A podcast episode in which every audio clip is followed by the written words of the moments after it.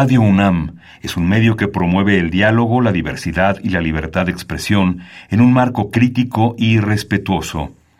Los comentarios expresados a lo largo de su programación reflejan la opinión de quien los emite, mas no de la radiodifusora. Radio UNAM presenta Al compás de la letra. Al compás de la letra. Un programa conducido por María Ángeles Comezaña.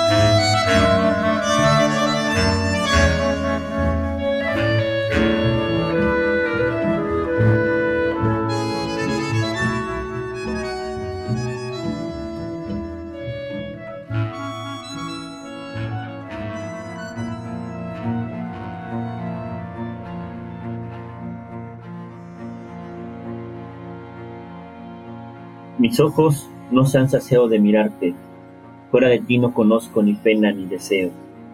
Hafiz, gacela en la noche del amor. Mi sombra ronda el borde de tu cama y otra sombra más sombra que la noche cubre mi boca. Pliega tus híjares, gacela dormida, mis labios saltan tu jardín de rosa y perfume. Sueño con tu reino en la noche del amor, flor húmeda, pies de ágata, jadeo de nube.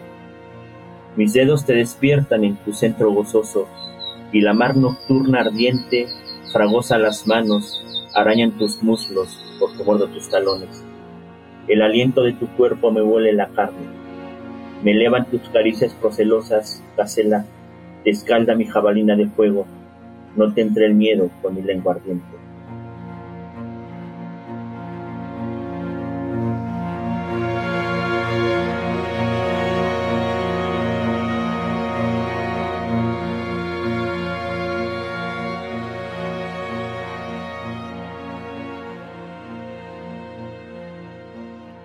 Queridos amigos, muy buenas tardes. Otro jueves de poesía al compás de la letra.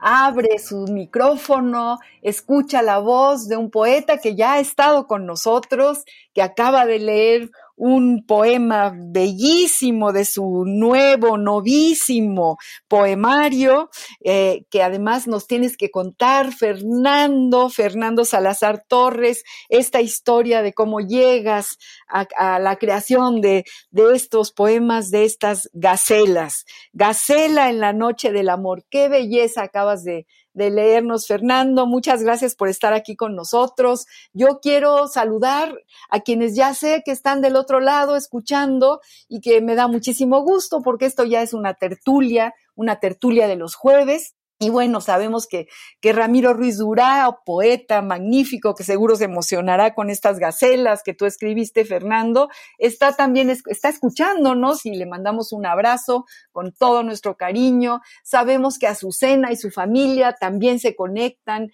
y aman a la poesía como nosotros, con toda esta pasión y, este, y esta necesidad y este gusto de, caminar en el territorio de las metáforas, de los poemas, de todos estos grandes poetas que han estado con nosotros como hoy, que tenemos a nuestro invitado Fernando Salazar Torres. También saludo a Esther Valdés con todo mi cariño, Manuel Cepeda, que ya sé que también es parte de esta tertulia. Gracias, Manuel. Un abrazo, bienvenido. Bueno, Pablo López, que vive en Tlalpan y que no solamente se, se sintoniza con nuestro compás, sino que se pone a escribir, se inspira y escribe bellísimos poemas. Y bueno, a todos los que nos escuchan, los saludo. Yo soy María Ángeles Comezaña y les comento que el día de hoy tenemos a, Fernando Salazar Torres, un poeta que ya, como les acabo de decir, ha estado con nosotros y que hoy, hoy presentamos un nuevo poemario, precioso poemario, no solamente por sus poemas, sino por la edición, el cuidado, por, por las bellísimas ilustraciones de un tocayo de Fernando Salazar, que es Fernando Gallo, ¿verdad, Fernando? Sí, así es. Se trata de un libro de artista y la parte gráfica es de, Fernando Gallo. Hoy tenemos, queridos amigos, a este poeta joven, a este poeta que, como ya les dije, ha estado en, en, este compás, ya es parte de nosotros.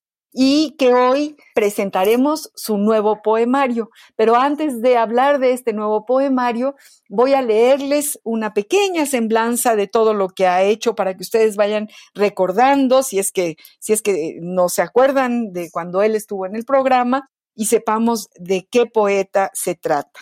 Fernando Salazar Torres, poeta, ensayista y gestor cultural licenciado en Filosofía por la Universidad Autónoma Metropolitana Unidad Iztapalapa, maestría en Humanidades, estudia el doctorado en Literatura Hispanoamericana en la Benemérita Universidad Autónoma de Puebla. Ha publicado los poemarios Sueños de Cadáver, y visiones de otro reino. Y ahora tu nuevo poemario, Fernando, Gacelas. Eh, eh, acabamos de escuchar Gacela en la noche del amor, que es el, eh, el, que encabeza, el que, el que, con el que abre este, este pequeño poemario pequeño en tamaño, pero muy, muy, muy grande en contenido, en musicalidad y en todo lo que nos dice. Bueno, Fernando Salazar, eh, su poesía y ensayos los ha publicado en muchas gacetas y revistas literarias, impresas y electrónicas. Es el director de la revista literario Taller Igitur, coordina las mesas Crítica y Pensamiento en México y Diótima, Encuentro Nacional de Poesía. Dirige el taller literario Y colabora en la revista literaria Letralia, Tierra de Letras, con la serie de poesía mexicana Voces Actuales de México. Y ahora sí, te damos la bienvenida, Fernando querido, y te pedimos que nos cuentes cómo inicia este nuevo poemario y toda la historia que va, que lleva atrás cada una de tus gacelas. Gracias, María Ángeles, por la invitación. Agradecer también a los radioescuchas y a toda la, producción. Bueno, eh, efectivamente, como decías al, principio, es un libro en conjunto. La parte gráfica es de Fernando Gallo, el artista plástico mexicano.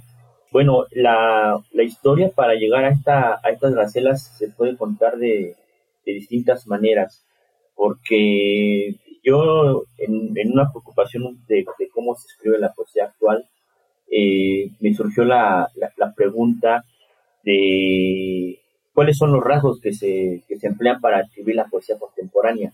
Y sin echar mucho rollo al, al tema este de la poesía actual, eh, mi conclusión era de que yo no me quería parecer a, la, a, lo que se escribe regularmente, porque creo que es una poesía muy, de pronto muy epigonal, que sigue muchos parámetros de la poesía norteamericana, una poesía muy conversacional, documental, el, tema de la poesía híbrida, digamos, se está poniendo mucho de moda.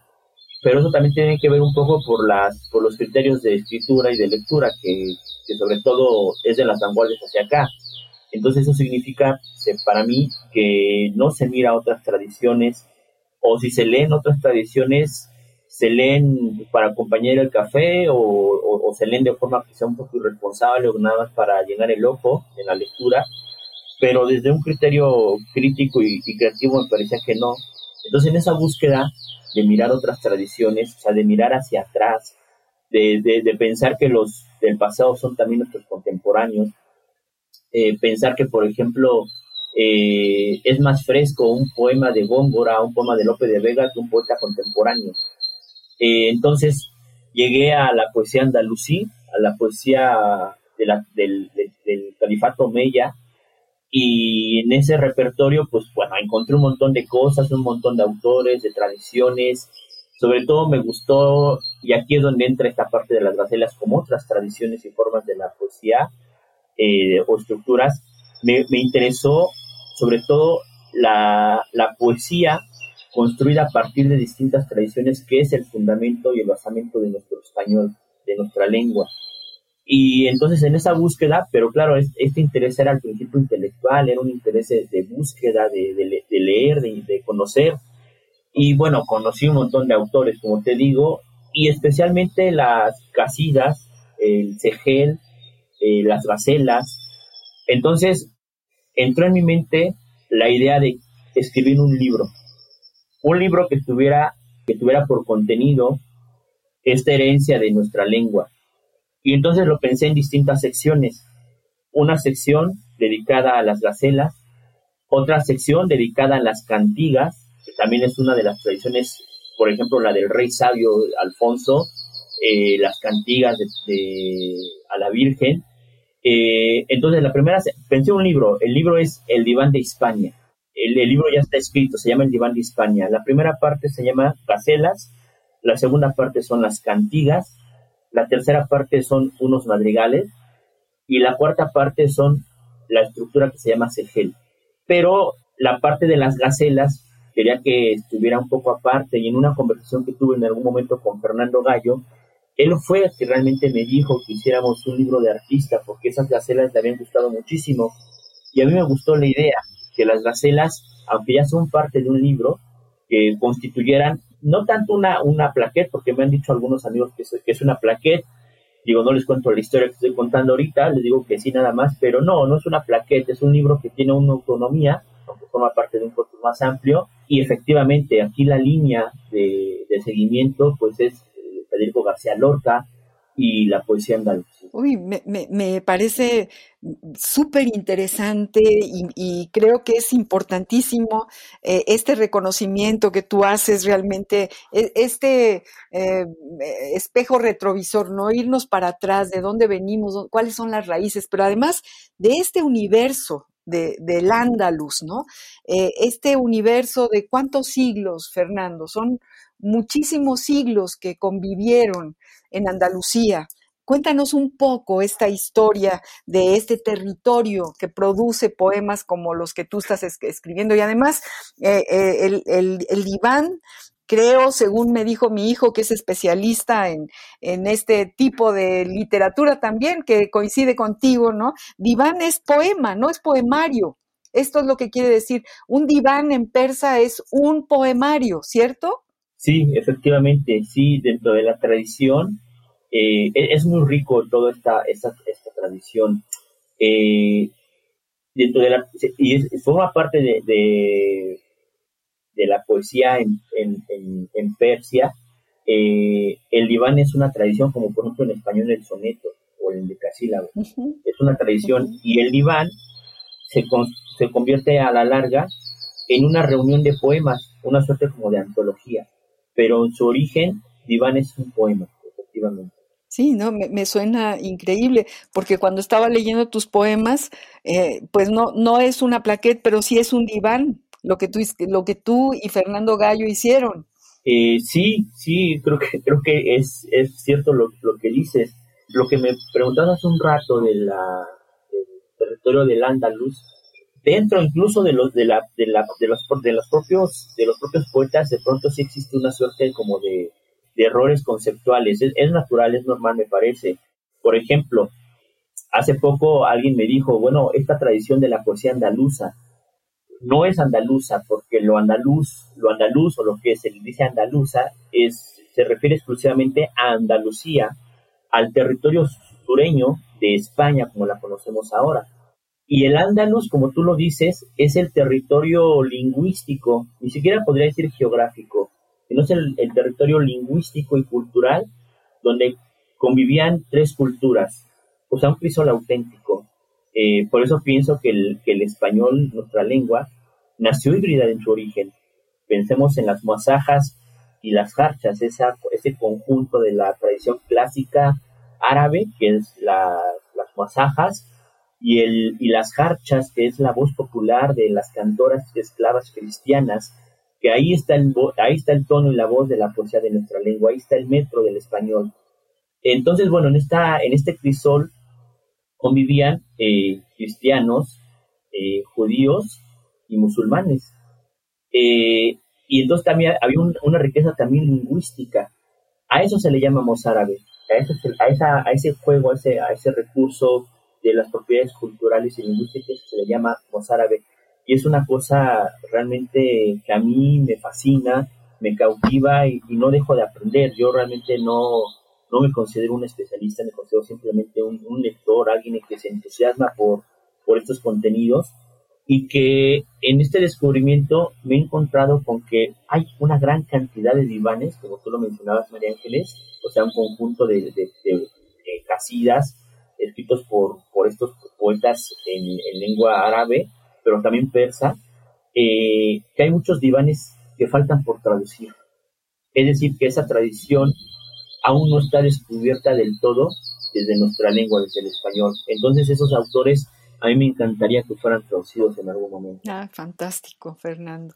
Queridos amigos, estamos hablando con Fernando Salazar Torres, este poeta joven que nos trae una propuesta eh, muy, muy interesante realmente de, su, de su camino hacia atrás, de, su, de, su, eh, de la manera como él se ha internado en esta tradición y la palabra que él ha seleccionado, porque como ustedes saben, todos los programas tienen una ruta, la ruta de una palabra, y él desde luego nos ha seleccionado la palabra andalusí, porque justo de eso se trata el nuevo libro de poemas, de poemas de gacelas, que nos está presentando la tarde de hoy. Vamos a ir al diccionario, ahora sí, al diccionario de la Real Academia Española, a ver qué nos dice de esta palabra. La ruta de la palabra. Andalusí, natural de Al-Ándalus o España musulmana. 2. Adjetivo perteneciente o relativo al Al-Ándalus o a los andalusíes.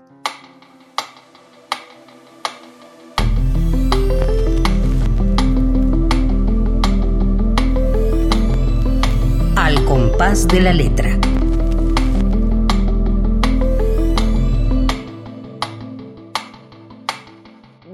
Definición, como ves, Fernando, ¿cómo ves esta definición? Es, realmente nada más como una señal, ¿no? En realidad, la definición de, el andalusí tiene toda una historia de siglos, entonces podríamos hablar todo el programa sobre, sobre esta palabra, Fernando. Sí, es una riqueza, es la, justo la España musulmana es, si, si te das cuenta, no habla de una situación geográfica o una extensión geográfica de la España musulmana, bueno, de dónde a dónde es la España musulmana. Hay registros que la España musulmana pues, llegó hasta Toledo, y eso no es Andalucía. Y, además, bueno, tú perfectamente conoces estos temas porque tú tienes ascendencia española, si bien recuerdo, y, y esta, esta parte del, del Andaluz después va a generar una serie también de, de problemas eh, políticos con la propia España, ¿no? Después con lo que se le llama la, la, reconquista.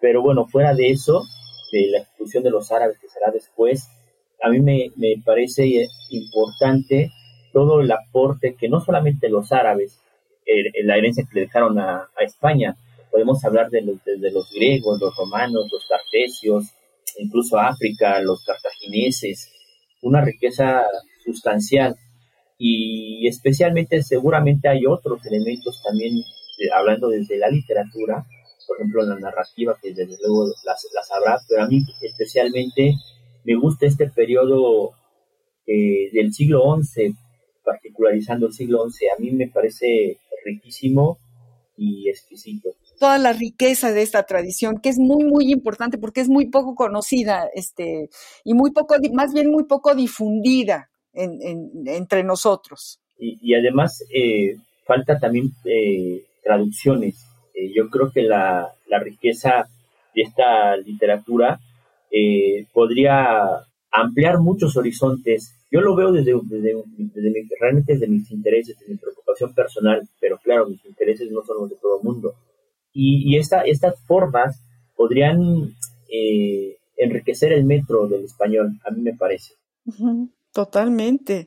Bueno, y además, este, eh, eh, como que la musicalidad, toda una cultura, es toda una cultura que además nos trae incluso sabores, nos trae colores distintos, nos remite a un universo de muchos siglos. Que, que, que desaparece, pero que, eh, pero que estuvo, que plantó sus raíces durante muchos siglos y que nos dejó una poesía extraordinaria, Fernando. Sí, sí, sin lugar a dudas. Un ejemplo de eso, pues es el, propio eh, Federico García Lorca, que ahí, bueno, siempre haciendo un pequeño paréntesis desde una posición muy, muy vista desde mi análisis, muchos consideran que Poeta de Nueva York es como el gran aporte de la poesía al español por, sus elementos surrealistas, que sé yo, no sé qué cosas ahí dicen. Sin duda, Poeta en Nueva York es un libro estupendo, extraordinario, pero yo creo que el aporte no más logrado, sino el, que tiene mayor altura y mayor prestigio desde la poesía, es la recuperación de las voces populares. Eh, gracias a Lorca, los gitanos volvieron a subirse al escenario y esta recuperación de las tradiciones andalucíes, me refiero especialmente al diván de Tamarí, por ejemplo, pero también a toda la serie de, poemas y conjuntos que donde hay una voz eh, popular. Incluso hay un poema que se le atribuye a García Lorca y no es de García Lorca, sino que pertenece al cancionero de Palacio. Es decir, cómo es tan extraordinario García Lorca que un poema que no es de su siglo, o sea, que, no que ese poema no se escribe del siglo, en el siglo XX, sino que es por lo menos 600, mm, 700 años atrás, se lo atribuye a un poeta del siglo XX. A mí eso, eso me parece extraordinario, o sea, no se lo atribuyo a la falta de pericia del, del estudioso que confundió y le atribuye el poema a García Lorca, sino más bien del valor que hace García Lorca por traer a su metro, a, la, a la, su voz, voces que son, pues de algún modo, las originarias y las fundadoras de nuestra lengua. Así es, es, es, fantástico. Fernando, Fernando Salazar Torres, qué, qué cosas nos, tan importantes y tan maravillosas nos estás trayendo a este programa. Vamos a ir a una cápsula musical, Fernando, queridos amigos, a todos los que nos están escuchando, y justo encontramos una, una casida cantada eh, por Paco Ibáñez. O sea que imagínense qué maravilla. Y esta se llama Casida de las Palomas Oscuras. Vamos a escucharla con la voz de nuestro queridísimo Paco Ibáñez.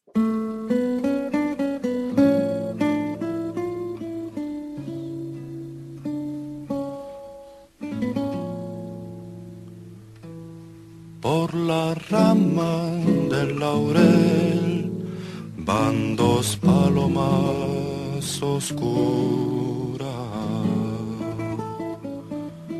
La una era el sol, la otra era la luna.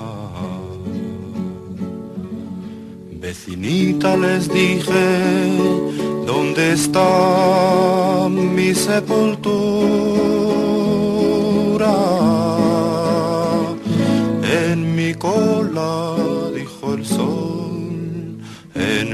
Garganta, dijo la luna.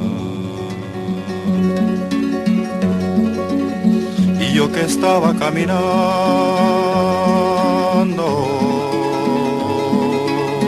con la tierra a la cintura,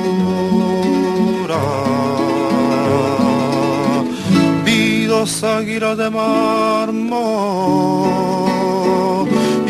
una muchacha desnuda.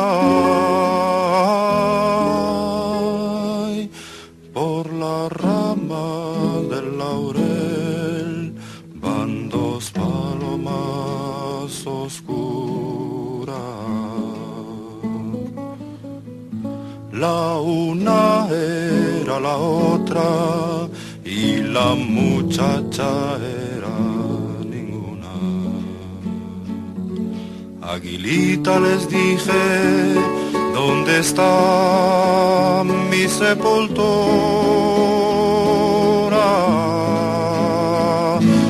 En mi cola, dijo el sol, en mi garganta, dijo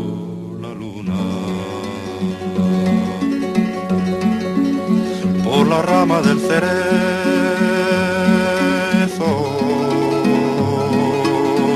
Vi dos palomas desnudas.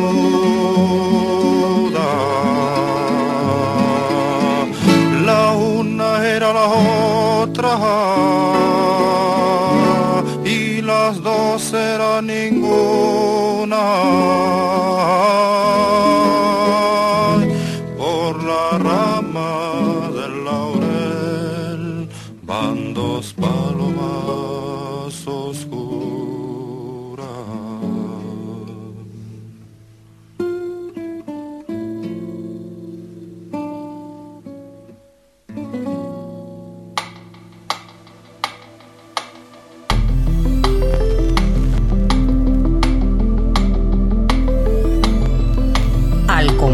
De la letra.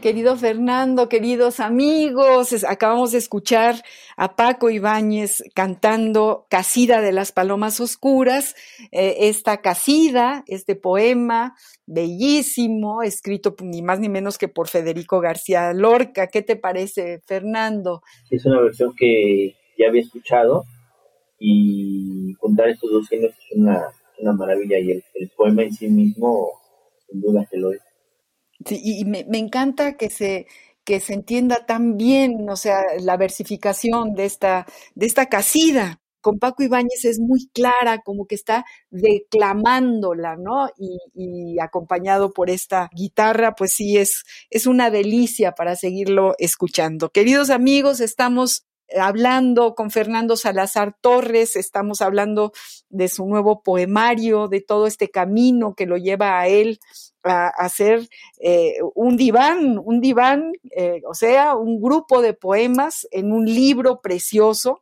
eh, muy bien ilustrado, que es, es como una joya. Yo, yo, digo que estos libros de, de, de, de artista, de autor, hechos casi a mano, son joyas, son joyas que hay que guardar y que hay que querer muchísimo. Yo ya quiero muchísimo este, este poemario tuyo, Fernando, Fernando querido. ¿Por qué no nos lees? Vamos a, tratar de, leer varios de los de, tus gacelas. Léenos, este Fernando. Sí, claro. Gacela de medianoche. Ven ya, mimosa, y acaríciame el pelo. Voy a ti a contraluz por un solo beso Ven estrecha de hijas te deseo, voy a ti con restos del sol en un dedo. Ven, gacela, con la noche en tu velo, yo voy a ti, a la albada, que si no, muero. Ay, qué belleza. Nos encanta. Muchas gracias. Y bueno, voy a leer uno más. Gacela del deseo. Tus huesos crujen silenciosos. El ombligo de la noche abre en tinieblas tu aposo pozo. De mis labios sale la húmeda llave que abre tus labios y entra al fondo. Aprieta tus huesos, la cabalgada se esmera, desenvuelve el vuelo, mira de frente hacia la albada. Nada turbe mi negra rama agitada, que de tanto asirse a ti quede seco. A tu boca en mano termina apresada. Son una maravilla de verdad, qué bien, eh, qué bien hechos, qué eh, redondos, que eh, caen justamente en el terreno, en el, en, el, en el centro de ese corazón que tú quieres que defina su territorio.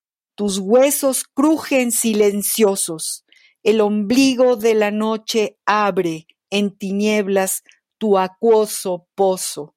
De mis labios sale la húmeda llave que abre tus labios y entra al fondo. Aprieta tus huesos, la cabalgada se esmera, desenvuelve el vuelo, mira de frente hacia la albada. Nada turbe mi negra rama agitada, que de tanto asirse a ti quedé seco, a tu boca en mano termina apresada.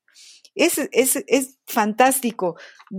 Esto que dijiste de García Lorca, que puede realmente eh, pensarse que no fue él el que lo escribió, sino que lo escribió un poeta persa o un poeta árabe hace ocho, siete siglos, seis siglos atrás, ¿no? Y que, y que pudiera confundirse, qué, qué maravilla, porque justo es, es como eh, entrar en ese terreno y convertirse en, en el poeta de, de, todos los siglos, ¿no? Un poco eso sucede con tus, con tus gacelas, eh, mi querido Fernando. Ah, muchas gracias. Realmente me, me sonrojas por tu comentario que para mí, por el valor que le tengo a esta tradición, realmente es, muy valioso. Eh, que así haya sido porque de algún modo me hace saber que se cumplió el propósito, porque cuando pensé voy a hacer unas gacelas, claro, yo pensaba respetar lo más que fuera posible las, las, los elementos árabes de la, de la gacela, Pero claro, ya al momento de enfrentarme desde la lengua, desde el español, me di cuenta que era, era muchas cosas son imposibles de, traer del árabe al, español o desde las estructuras que son propias de esas. Entonces, eh, por ejemplo, la, la casida. La casida es una, es, una, es una forma de poema monorrimo que está construido por dos hemistiquios. y cada uno son de siete sílabas, pero todo es monorrima. O sea, es decir, los, los también, ambos hemistiquios, y todo el poema es monorrima. Entonces, por ejemplo, pensar eso, no las gacelas, pero desde la casida en español, a mí me cuesta mucho trabajo. Eh, claro que se puede escribir, pero ¿cómo va a sonar? No, lo importante es, es, son los elementos también del, del, sonido. Un ejemplo es eso, ¿no? Pero claro, visto desde la casida, pero en la gacela hay, elementos así eh, que se pueden, y por ejemplo, eso que te menciono de los, de los hemistiquios que aparecen en la tradición de la casida, pensando que la casida es, un, es una forma eh, árabe, he pensado yo que si, esos, que si esos elementos del hemistiquio no pasaron después al español, pero ya en el, en el terreno como lo conocemos nosotros, que es el, el alejandrino de arte mayor, por ejemplo, ¿no? que, que Darío al, al, actualizar eso desde nuestra lengua en América, lo llevó a cabo. Pero bueno, pensar esas cosas que, esa es a lo que me refiero, que, que de pronto mirar estas tradiciones van a enriquecer mucho nuestra lengua. Yo estoy seguro que la van a enriquecer demasiado. Y, bueno, volviendo un poco, entonces cuando me di a la tarea ya de escribirla, cuando yo lo decidí, pensé que lo, importante sería entonces incorporarle elementos desde el español, es decir, construcciones hispanas, pero claro, conservando muchos elementos que son propios de la estructura de la gacela o de la forma árabe del periodo andalusí especialmente. Lo que tú señalabas, por ejemplo, la albada. La albada es, una, es un elemento sustancial en la poesía, en esta poesía. Es un elemento sustancial no solamente simbólicamente, también significativamente y también en la forma en cómo va, se va construyendo el poema. Dentro de la historia, la albada es el elemento de tristeza porque es el espacio del amanecer y eso significa que es el momento en el que se deben de despedir los amantes, los enamorados. Es decir, que en la noche son los, son, son los, son los espacios del amor de los enamorados. No solamente sexual, o sea, no, esto no se lleva solamente a lo sexual, se lleva también a una construcción de un amor no ideal, pero de un amor donde aquí cabe también la idea del amigo, porque la idea del amigo en la tradición árabe es también el amado. Entonces, que tú le digas a alguien, es mi amigo, es como si le dijeras también que es tu amado. Y claro, no le vas a decir amigo a todos, no solamente a la persona amada. Y la albada, la albada es el momento en el que ellos se tienen que despedir. Y entonces, la despedida, porque muchas veces se, ven a hurtadillas, se ven escondidas, se ven de forma silenciosa, eh, de manera oculta. Ese, ese, ese sería un ejemplo. Pero hay muchos otros elementos de esta tradición árabe eh, que están en estos poemas. Bueno, la, la idea de que todos los poemas lleven eh, la palabra gacela, gacela de algo, ¿no? La gacela y es una, es una frase o es una, eh, sí es una frase construida, ¿no? Por ejemplo, la gacela de amor negado, gacela del mediodía, gacela de algo. Esto yo lo tomo de García Lorca, porque García Lorca así construye sus poemas, así los titula. Entonces, ese es el elemento, porque García Lorca también aquí hay cosas de García Lorca, una influencia de García Lorca. Por ejemplo, la idea de, relacionar a la mujer con la gacela, porque claro, este, este poema está dedicado a, a una persona muy valiosa, María Calle Bajo. Entonces, vincular los elementos de la gacela a una mujer es como en el español, se hace, se hace con la mujer con la rosa, entonces, o con la flor. Entonces, y, actualmente, claro, actualmente encontrar un poema donde tú les hagas los, hagas los vínculos del amor con la flor, no sé qué tan bien parado vaya a quedar ese poema. Va a quedar un poema bastante trasnochado, me parece a mí. Entonces, para mí el riesgo también era pensar, decir, ¿qué tan válido podría ser que yo, desde mi tradición, desde el español, atribuya a, una mujer que existe, a una mujer real de carne y hueso, estos elementos de una gacela, porque en la tradición omeya la gacela es el elemento de belleza que está asociado a la mujer.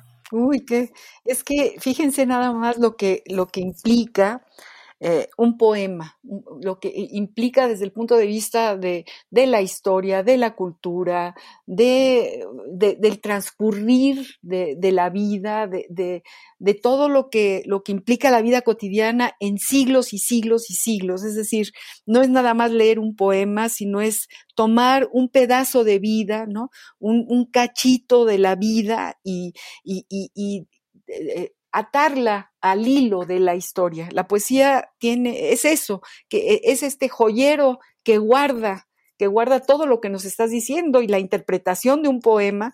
Imagínense hasta dónde nos lleva. Tendríamos que sentarnos a, a estudiarlo, ¿no? Y a, darnos cuenta. Ahorita que hablas, por ejemplo, de las casidas, eh, en esta casida de, que, acaba de cantar Paco Ibáñez, ¿no? Tan, tan bello. Esto que tú dices de eh, monorrima, no sé si es, si te refieres, por ejemplo, eh, en la letra de esta casida de Lorca, yo que estaba caminando con la tierra en la cintura, vi dos águilas de mármol y una muchacha desnuda. ¿Dónde está? ¿Dónde está este, esta monorrima de la que nos hablas, este, Fernando? Sí, bueno, justo es, ese poema es, es, el, la casida que sale como de los parámetros del, del, libro, porque es un, es un poema de métrica irregular. Son versa, son, son, es un poema que está construido con octosílabos, eneasílabos, es decir, un juego de, de, versos de arte menor casi todos. Eh, y a lo mejor ahí no se podría contrastar eh, muy bien esa parte de la, de la monorrima. Donde yo creo que sí se puede ver es el, el poema que viene, creo que es antes a esa, eh, en esa colección que es la casilla de la muchacha dorada, donde si tú revisas los versos finales de cada una de las de los, de los poemas, de los versos, perdón, de Casilla de la Muchacha Dorada, todos terminan en, o sea, es un verso monorrima.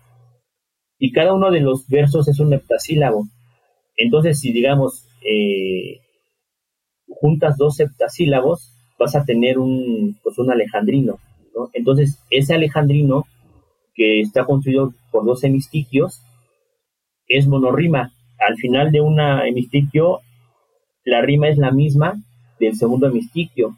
Entonces pienso un poema así, construido en todo, en donde eh, el final del, de, la, de, la, de la rima, de, la, de los hemistiquios van a ser los mismos en todos los casos. Y, ah, pero hay variantes, va, a haber variantes. Y por ejemplo, va a haber, va a haber casos de casidas donde solamente los, las únicas rimas van a ser de los hemistiquios pares. Eh, y los nones van a tener variaciones. ¿sí? O sea, es una cosa eh, bastante prolija y muy enriquecedora. Fantástico todo lo que nos dices, Fernando. Fernando Salazar Torres, qué bueno que estás aquí con nosotros. Estamos aprendiendo, estamos abriendo la sensibilidad, la, eh, eh, la inteligencia, el corazón eh, de, de, esta poesía, de esta investigación tuya, de este meterte dentro, en el tuétano, ¿no? En el tuétano de la tradición, de esta tradición tan, tan importante. Y vamos a pasar ahorita a nuestro epistolario, que siempre tenemos una carta porque nos parece importantísimo eh, el, el, epistolario como fuente literaria y en este caso, para ti, nada más que para ti, para este programa, seleccionamos una carta ni más ni menos que de Federico García Lorca. Seguimos con Federico. Eh, es una carta que le escribe Federico a Benjamín Palencia, un gran pintor, un gran amigo, gran amigo muy cercano a Federico, y me, me gusta esta carta me, y, me, y me duele también. Eh, en ella podemos ver a un Federico inseguro, eh, este gran, este monstruo de la poesía, este mejor poeta del siglo pasado, yo diría uno de los grandísimos poetas de, de, nuestra, de nuestra literatura, también en su vida, en su vida cotidiana, en su intimidad, tenía una enorme inseguridad y tenía miedo de que su poesía no fuera lo que, no, no, no fuera recibida bien y, fíjense nada más lo que, cómo, cómo se sentía Federico García Lorca. Vamos a escuchar esta carta. ¿Te parece bien, Fernando? Sí, perfecto. Epistolario. Domicilio conocido. Domicilio conocido. Carta de Federico García Lorca al pintor Benjamín Palencia en la lectura de Juan Stack. Querido Benjamín, yo creía que te habías olvidado de mí por completo. He visto que no ha sido así. Tu carta ha sido un motivo de alegría en este verano melancólico y turbio que estoy pasando. Tus encantadoras ovejitas me valaron el más tierno de sus sentimientos recién dibujados. Te agradezco en el alma tu cuadro. No sé dónde colocarlo para que esté mejor y viva su rincón de vida eterna, mientras el tiempo nos disuelve a nosotros como el agua a los terrones de azúcar. Todavía no los he recibido, pero espero que será un día de estos. También los cuadros del inefable Dalí vivirán en mi casa y junto a mi corazón. Atravieso una de las crisis más fuertes que he tenido. Mi obra literaria y mi obra sentimental se vienen al suelo. No creo en nadie. No me gusta nadie. Sueño un amanecer constante, frío como un nardo, lleno de olores fríos y sentimientos justos. Una ternura exacta y una luz inteligente y dura. Veremos cómo escapo. Dentro de unos días dejo este campo de mi niñez para marchar a Málaga, a mi Málaga. No tienes idea, querido Benjamín, qué ciudad tan extraordinaria su luz es tallada como un brillante y su brisa tiene vello como los melocotones. Al llegar, Dionisios te roza la cabeza con sus cuernos sagrados y tu alma se pone color de vino. Allí espero rehacer y confrontar esta vieja creencia mía en el fatalismo, que el aire impuro y estúpido de Madrid había acabado en sus raíces. Lo que tiene que ser, será, y nada más.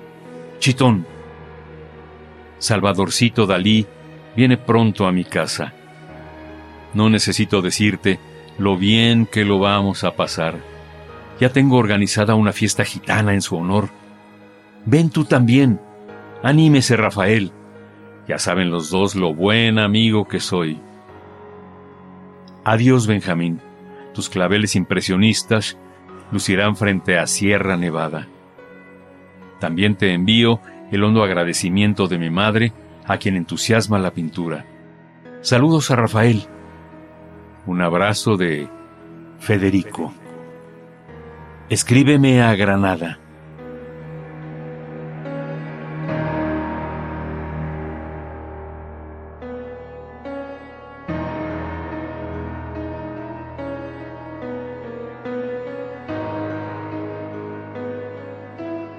¿Qué tal esta carta de Federico a Benjamín Palencia, Fernando?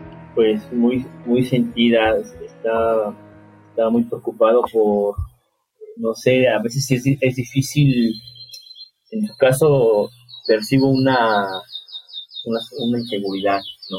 Cuando la oyes, cuando la escuchas. Sí, sí, claro, por supuesto. La no sé si, si García Lorca en, en, en algún momento de, de, su vida llegó a, a sentir una suerte de, de inseguridad respecto a su obra. Fíjate que hace, hace unos, unos jueves estuvo con nosotros un poeta andaluz y además fue una delicia porque hicimos el programa de México allá a, Andalucía, donde él vive, eh, que es Francisco eh, Cruz Pérez es un poeta ciego, no sé si tú tengas algún antecedente de este poeta, y él, eh, eh, hablando de la creación literaria a partir de la propia experiencia, fíjate lo que él nos decía, dice, la única manera de que lo que diga uno sea personal es escarbando dentro de uno mismo y transformando o procurando transformar la experiencia personal en la que se basa el poema, en algo tan auténtico como la experiencia que vivió.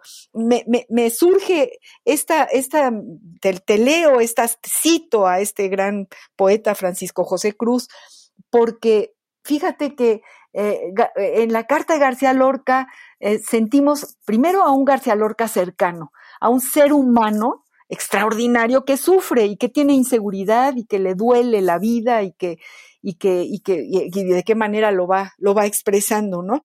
Pero justo esa manera auténtica y, profunda de, vivir la vida y, todo lo que le rodea, eh, le permite tomar el tintero y, vertirlo en, sus gacelas, en sus poemas, en, su, bueno, poeta en Nueva York, en su, en su obra magistral.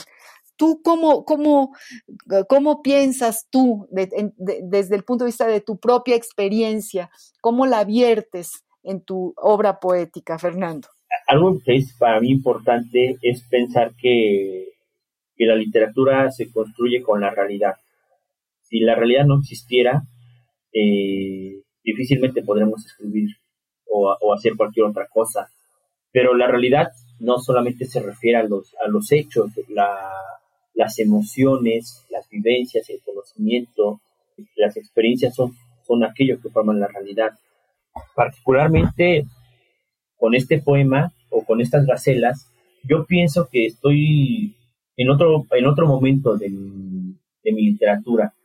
En, un primer momento, digamos, el, primer poemario eh, era un poemario de búsquedas, de experimentar. Después el segundo es una influencia muy notable de, pues, de Vicente Huidobro y de las vanguardias, de, la poesía moderna francesa, Isidore Lucas, cuentos de Malraux, Mallarmé, Rambaud, todos esos poetas que, a, a todos los poetas les, les, toca, todos pasan por ahí. Pero después, cuando ya llega un momento en el que, es que yo, yo pienso que para mí la poesía moderna ya no me enseña nada. Es un momento, llega un momento en el que la, o sea, y lo digo sin un afán de ningún tipo, simplemente lo estoy, estoy externando lo que yo llegué a sentir eh, llegó un momento en el que a mí los poetas, Baudelaire, Ramón, Malan, todos ellos, los poetas igual, Walt Whitman, todos los poetas norteamericanos, llegó un momento en el que sentí que ya no me enseñaban más.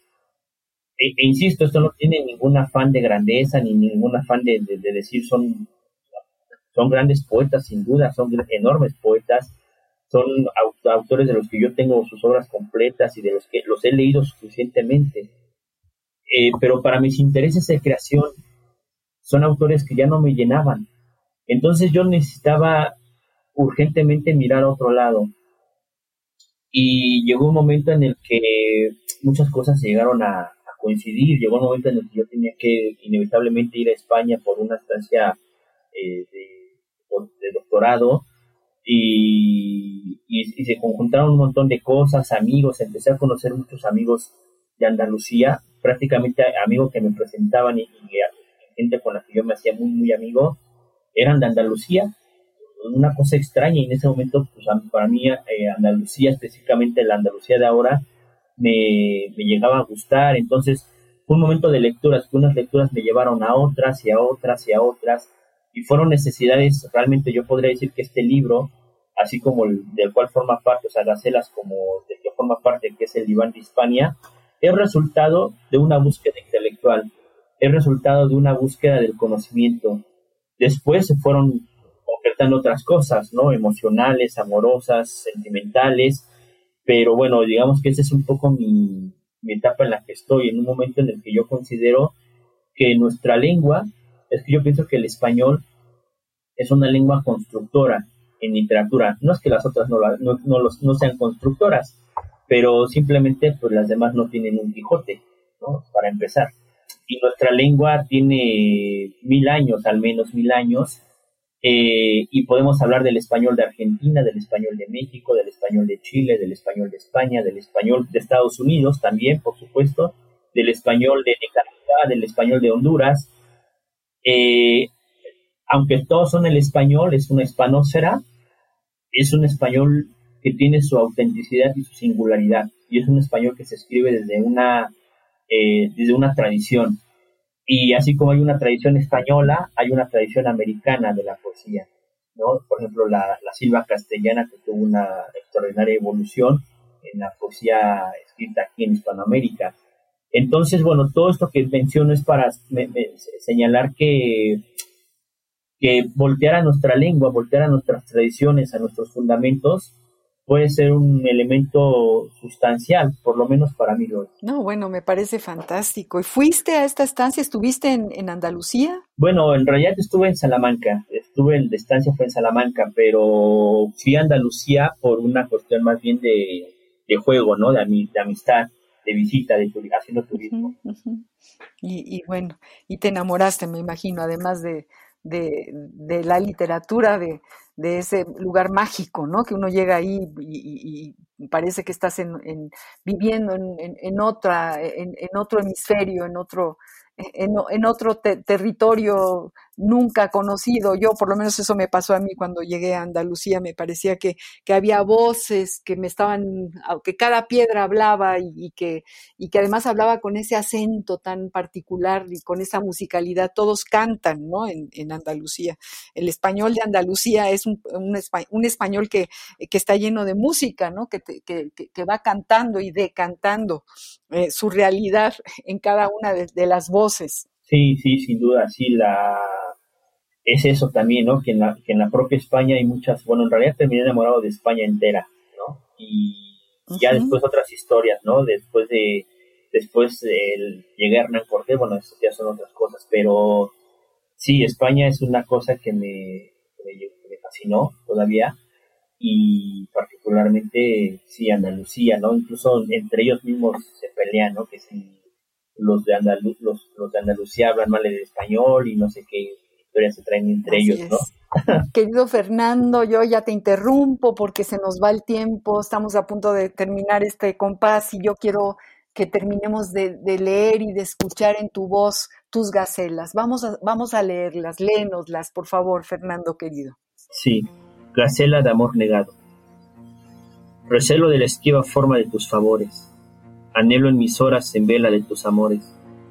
No puedo negar más el duelo que me aprisiona y la ira que de mis manos crispan los rencores.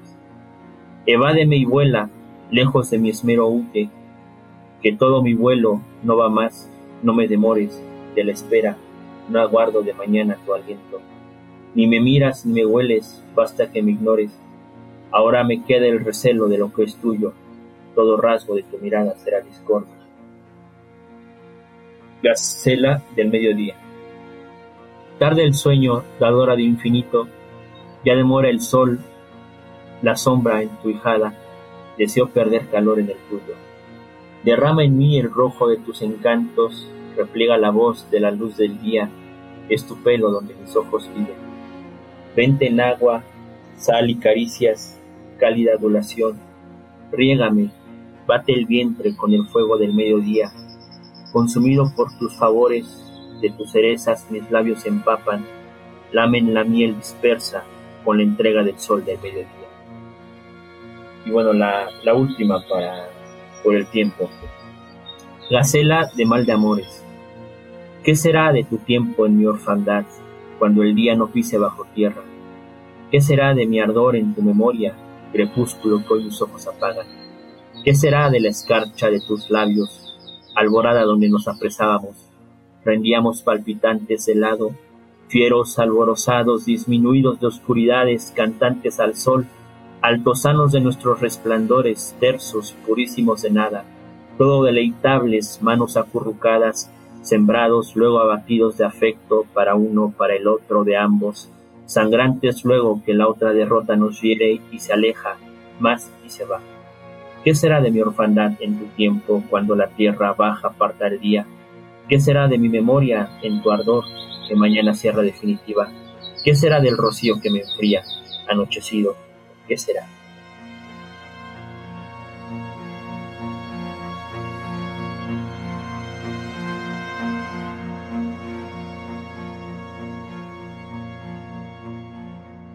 ¡Ay, qué belleza de poemas! ¡Qué pedazos de, belleza nos estás leyendo! Fernando Salazar Torres, qué placer tan grande eh, eh, platicar contigo, escucharte con esa sencillez con la que dices cosas tan importantes, tan profundas. Ha sido toda una, una lección y un deleite este compás, eh, escuchando tus gacelas, escuchándote hablar de, de todo lo que sabes te agradezco tanto que hayas estado de nuevo con nosotros, Fernando. Al contrario, María Ángeles, siempre será para mí un placer venir a tu programa. Pues tienes que regresar.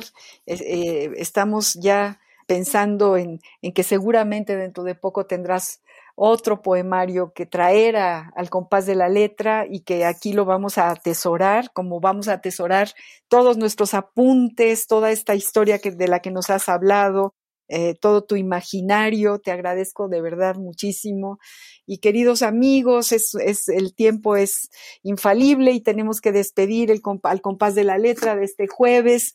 Yo les agradezco a todos que hayan sintonizado Radio UNAM eh, jueves a las seis de la tarde. Le agradezco desde luego a nuestra productora Ivonne Gallardo y a todos los que nos han escuchado. Soy María Ángeles Comezaña. Los invito el próximo jueves al compás de la letra.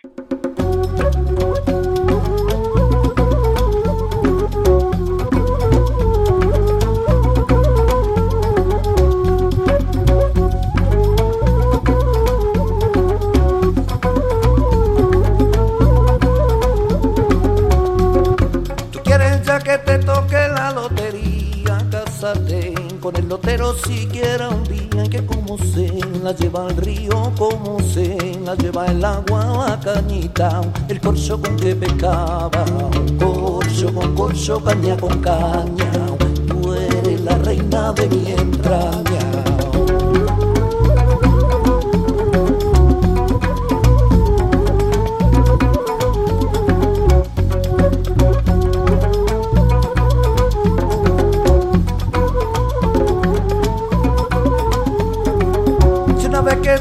entraña. pelona ya no te quiero, es que como se la lleva el río, como se la lleva el agua, la cañita, el corcho con que pecaba, corcho con corcho, caña con caña, tú eres la reina de mi entraña.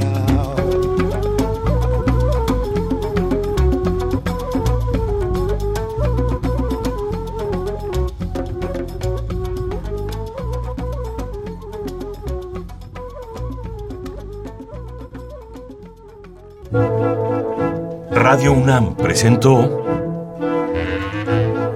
Al compás de la letra. Al compás de la letra. Un programa conducido por María Ángeles Comezaña.